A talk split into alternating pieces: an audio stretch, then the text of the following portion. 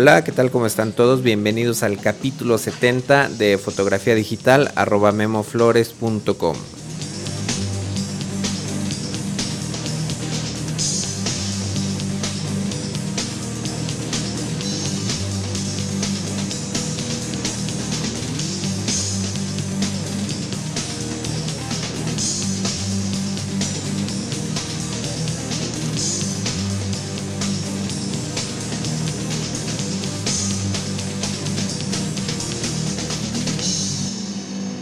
¿Qué tal amigos y amigas podescuchas? Bienvenidos al capítulo 70 de este podcast eh, sobre fotografía digital. Mi nombre es Guillermo Flores y en el capítulo de hoy estaremos hablando sobre la reducción de vibración o estabilización de imagen o disparo fijo o estabilizador óptico. En fin, estos cuatro términos significan exactamente lo mismo, solamente que cada marca de cámaras o de lentes pues le, ha puesto nombre, nombres diferentes por cuestiones de patentes supongo y quizá también para complicarnos un poco la existencia a nosotros los fotógrafos. Eh, Nikon, Nikon por ejemplo, la llama Vibration Reduction o simplemente la abrevia BR. En la reducción de vibración en cámaras Nikon es utilizada directamente, aplicada directamente sobre los lentes. Canon eh, llama a su estabilización IS, que son las siglas para Image Stabilizer, y que es aplicada también en los directamente sobre los lentes. Eh, Sony utiliza el término Super Steady Shot para referirse al estabilizador de imagen, pero Sony no aplica estabilización en los lentes, sino que lo hace directamente sobre el sensor de la cámara. Eh, Sigma, Sigma es una empresa fabricante de cámaras y especializada en fabricación de lentes para diferentes cámaras eh, reflex digitales a precios mucho más accesibles que los lentes originales. Bueno, pues Sigma llama al sistema de estabilización Optical Stabilizer y los lentes que tienen esta función tienen las siglas OS en la descripción del lente. Eh, seguramente habrá más nombres con el que eh, se le conoce a la reducción de vibración, en otras marcas como Fuji, Pentax, Tamron, pero para efectos prácticos de este episodio vamos a quedarnos con estas cuatro eh, definiciones y en lo que resta del capítulo de hoy simplemente me voy a referir, eh, lo voy a llamar estabilización. La estabilización pues es una tecnología relativamente nueva en fotografía.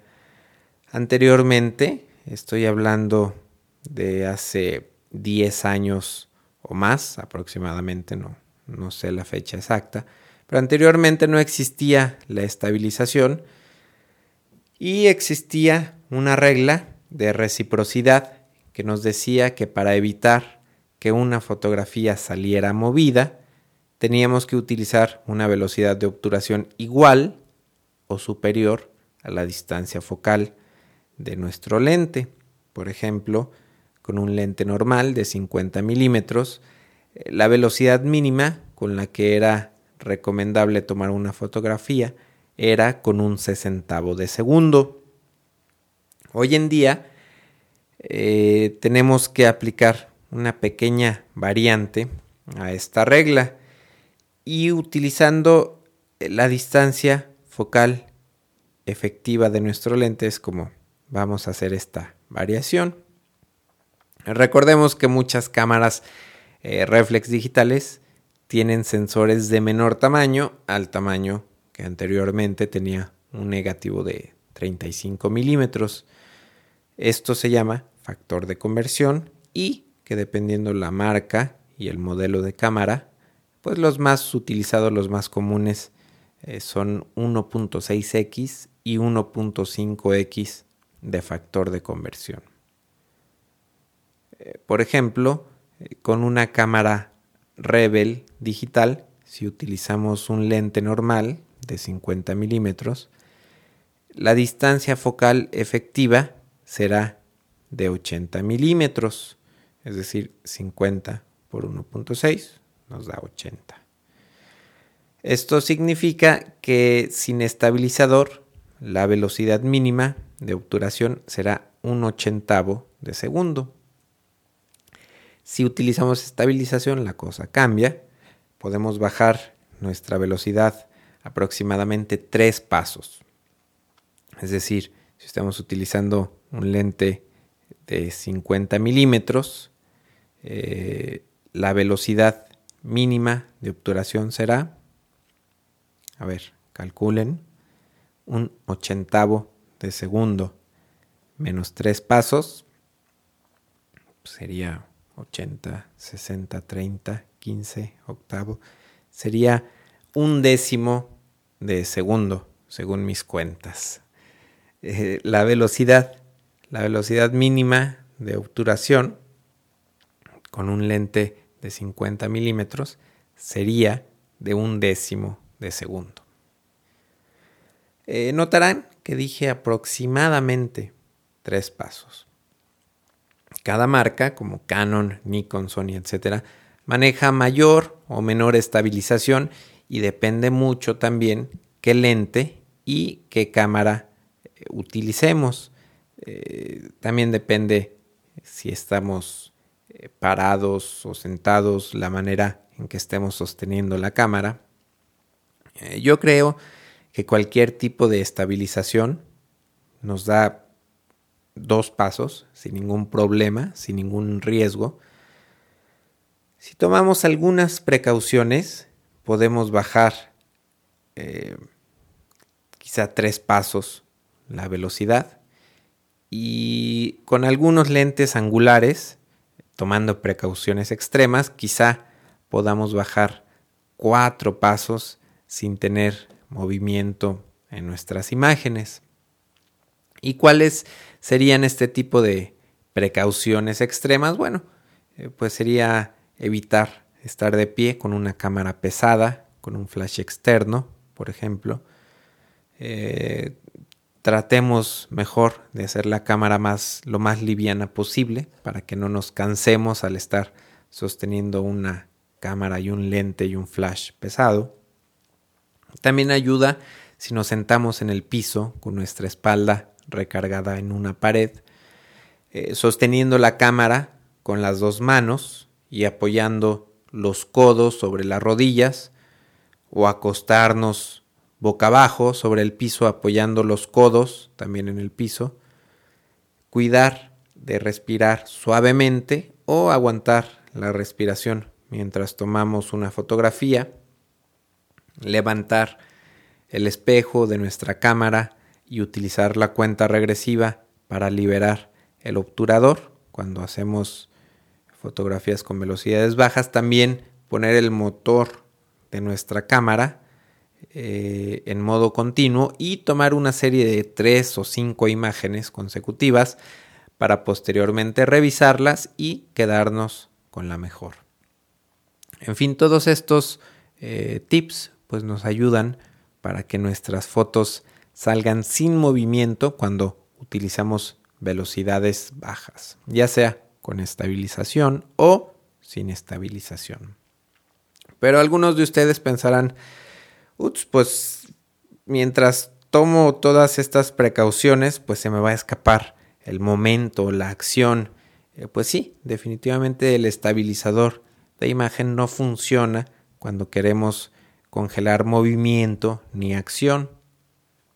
Para tener buenos resultados con el estabilizador necesitamos que en la foto que vayamos a tomar no haya absolutamente ningún movimiento de personas, de animales, incluso el aire, si por ahí hay en nuestro cuadro tenemos algún árbol y está haciendo un poco de aire, bueno, pues el árbol va a salir barrido con movimiento. Todos los movimientos que haya en una escena mientras tomamos una fotografía con velocidades bajas y con el estabilizador de imagen, pues vamos a ver poco detalle, vamos a ver barridos, vamos a ver movimiento. Si tomamos, eh, por ejemplo, una fotografía en una estación de tren, una estación de metro, con un lente gran angular, con estabilizador de imagen a una velocidad de un cuarto de segundo, eh, todos los muebles, todas las paredes de la estación se registrarán perfectamente bien definidos en nuestra fotografía, mientras que el movimiento del tren quedará eh, sumamente barrido y el movimiento de las personas en la estación que estén caminando, eh, que estén eh, con movimientos ligeros, bueno, se van a registrar también, se van a ver ligeramente barridos, ligeramente borrosos en nuestra imagen.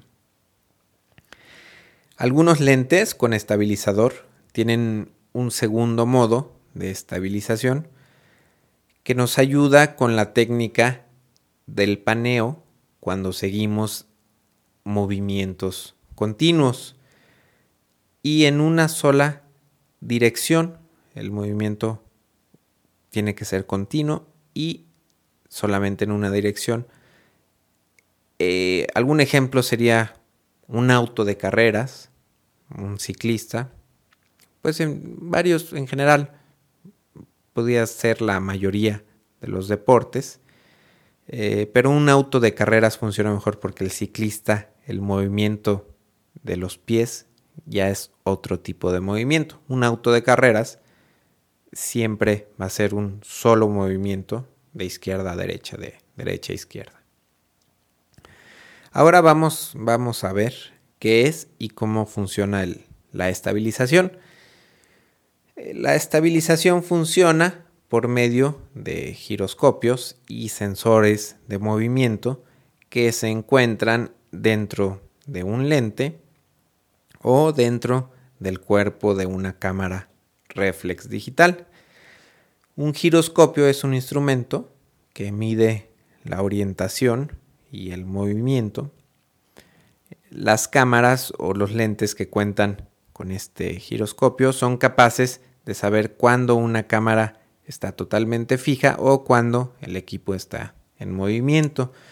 Cuando sostenemos una cámara con nuestras manos, eh, quizá no nos demos cuenta, pero el tomar eh, una fotografía y al presionar el botón disparador, podemos mover accidentalmente la cámara, lo que nos resultará en una foto movida, una foto sin definición. Cuando utilizamos algún tipo de estabilización, el giroscopio o sensores de movimiento detectan hacia dónde estamos moviendo el equipo para poder corregir y compensar de manera inversa este movimiento y esto hace que nuestras fotos salgan muy bien definidas, muy claras, con mucho detalle, sin barrido, sin movimiento. Veamos pues que existen dos tipos de estabilización, en el lente o en la cámara. En días pasados por ahí hubo un tema que causó una polémica interesante en los foros de discusión el tema fue iniciado por Miguel EWRS. El tema se llamó El estabilizador de imagen, una razón de peso, preguntaba. Eh, Miguel, bueno, planteaba que estaba indeciso entre comprar una cámara Sony Alpha o una cámara Canon XTI y la indecisión se basaba principalmente en los lentes y en el estabilizador de imagen. Eh, como les comentaba al principio, Canon, Nikon y Sigma manejan la estabilización en sus lentes eh, y en cada lente, eh, pues dependiendo del rango y la distancia focal, aplican estabilizadores específicos para el rango focal del lente. Eh, es decir, hay estabilizadores que funcionan mejor quizá con lentes, con lentes gran angular y otros estabilizadores diferentes pues funcionan mejor para lentes telefoto zoom o para telefotos fijos. Entonces por esta razón mucha gente piensa que la estabilización es mejor cuando se aplica en el lente, como en el caso, le repito, de Canon, Nikon o Sony. Eh, por el contrario, eh, Sony Alpha, perdón, la, estabilización se aplica en el lente en Sigma, Nikon y Canon. Y Sony la aplica eh, directamente al sensor de la cámara. Es otra tecnología de estabilización y no hay lentes con, el, con estabilizador de imagen de Sony, sino que toda la estabilización está en el cuerpo. pues, ¿qué es mejor? Bueno, pues ahora sí que ya es decisión de cada, de cada persona, hay que analizar los pros, los contras. Eh, les digo, mucha gente piensa que la estabilización en el lente es mejor. Eh, hay desventajas. Eh, una desventaja de cuando se aplica esta estabilización al lente es que, bueno, pues el precio puede aumentar, no sé, un 20, 30% el precio de cada lente que tenga estabilización. Otra desventaja también que veo es que pues estas empresas, Canon, Nikon y Sigma, o hacen lentes luminosos o hacen lentes con estabilización eh, de imagen y rara vez combinan eh, las dos funciones o las dos ventajas. Si hay algunos casos, por ejemplo, lentes 70-200 milímetros f2.8. Eh, tiene estabilización de imagen y se considera un lente luminoso. Pero bueno, yo estoy hablando de lentes eh, con luminosidades de 1.4, 1.8. A mí me encantaría ver, por ejemplo, un lente 50 milímetros, 1.4 eh, con estabilizador de imagen y a un precio accesible, no sé, quizá unos 400, 450 dólares. Eh, Sony, Sony maneja en su, en su línea de cámaras reflex digitales un sistema de estabilización en cámara, lo que hace que todos y cada uno de los lentes que se le montan a la cámara eh, pues tengan la opción de, de la estabilización. Entonces, bueno, como le repito, esta fue una eh, discusión, una polémica que surgió ahí en los foros de discusión. Si quieren participar en esta discusión con sus opiniones, bueno, hay que registrarse en los foros de discusión que encuentran en www.memoflores.com diagonal foro y en la sección de cámaras digitales encontrarán el tema. Eh, les recuerdo que en los foros de discusión tenemos la función de búsqueda eh, siempre aparece del lado derecho en la parte superior de su pantalla.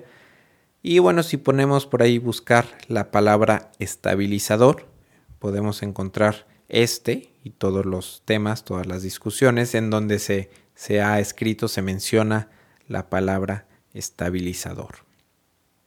Por último, antes de despedirme, bueno, para concluir con, con el tema primero, Vamos a hablar un poquito de la estabilización y de los tripiés. Eh, la estabilización es una función que nos ayuda cuando estamos sosteniendo la cámara con nuestras manos. Si montamos nuestra cámara en un tripié, pues ya no es necesario aplicar el estabilizador de imagen. De hecho, eh, no se recomienda eh, una de las razones yo creo que puede ser, eh, por ahí dice, dicen algunas personas que se retroalimenta y que por el contrario, en lugar de ayudarnos, puede ser, podemos ver resultados negativos. Una de las razones creo, cuando el espejo de nuestra cámara se levanta para exponer una fotografía, el, pues el espejo produce un movimiento muy pequeño, pero un movimiento. Entonces, el estabilizador puede detectar este movimiento y eh, tratar de corregirlo pero al estar montada la cámara fijamente en un tripié, eh, pienso que, puede ser contraproducente la compensación o el resultado de estabilización que, que la cámara quiera aplicar, la cámara o el lente quieran aplicar. Entonces, eh, pues no es necesario. Si están utilizando tripié, no hay razón eh, por la cual eh, deben utilizar estabilizador. Entonces, de hecho, como les digo, no se recomienda utilizar las dos. Y ahora sí, para, para despedirme, antes de despedirme, quiero por ahí hacer una recomendación. Quiero recomendar una página de internet. Pero esto no es para, para todo el mundo, sino solamente para los podescuchas eh, compatriotas mexicanos. Es una página, bueno, es una empresa, la empresa se llama Mercalink. Eh, encontrarán, encontrarán por ahí la liga en la entrada del capítulo de hoy eh, a la página de esta empresa. Y bueno, esta Mercalink es una empresa que se dedica a importar cosas eh, desde Estados Unidos. Eh, lo primero que hay que hacer es registrarse en Mercalink. Una vez que estén dados de alta, Mercalink les asignará una dirección permanente en Laredo, Texas. después, bueno, hay que dar de alta la dirección que les asignen como dirección de entrega en su tarjeta de crédito. El tercer paso, bueno, pues es comprar.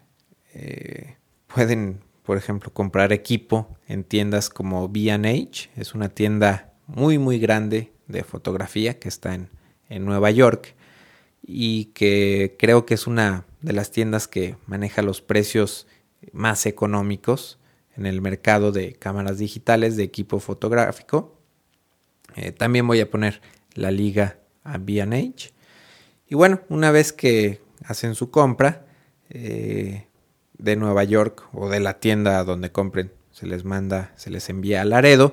Mercalink, eh, una vez que recibe la mercancía, se realiza el proceso de importación y el envío a cualquier parte de México. Yo ya estuve checando algunos precios de equipo fotográfico, incluyendo impuestos de importación, envío, y la verdad es que en algunas cosas sí vale la pena, si, si los precios son mucho más económicos que lo que los encontramos en alguna tienda. Y la ventaja es que si, eh, no sé, por ahí, eh, si viven en algún lugar donde no, hay tiendas eh, de fotografía especializadas, bueno, pues pueden comprar en Nueva York, se les haga el envío a Laredo y de Laredo se los mandan a través de esta feta, pues a su casa, a la puerta de su casa. Y eh, no, Mercalink no me paga por hacer esta publicidad. Yo simplemente me, enteré del servicio, lo probé. Creo que es algo útil que, nos puede funcionar a, los mexicanos y bueno, lo pueden probar si, si así desean. Y también para finalizar quiero eh, mandar un saludo a los amigos de Pin Podcast, el podcast de podcast. Eh, trataré de no ser tan tan técnico ya. Eh, les mando un, gran saludo y si nunca han escuchado Pin Podcast, bueno, les recomiendo que lo hagan. Pueden también encontrar la liga en las notas para la entrada del capítulo 70. Les recuerdo también del taller que se realizará en Guadalajara los días 4, 5 y 6 de octubre de este año. Ya hay algunos lugares reservados, pero todavía hay cupo, así que eh, pueden encontrar información en los foros de discusión.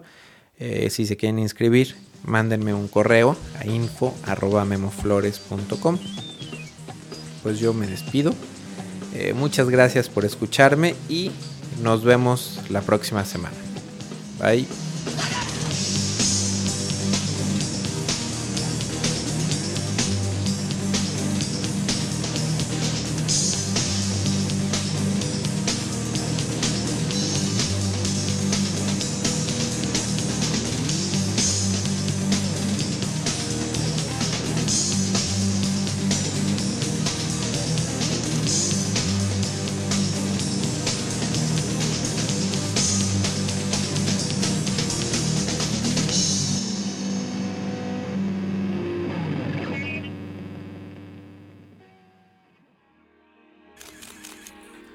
Photocastnetwork.com, your photography resource in the potosphere. Photocastnetwork.com.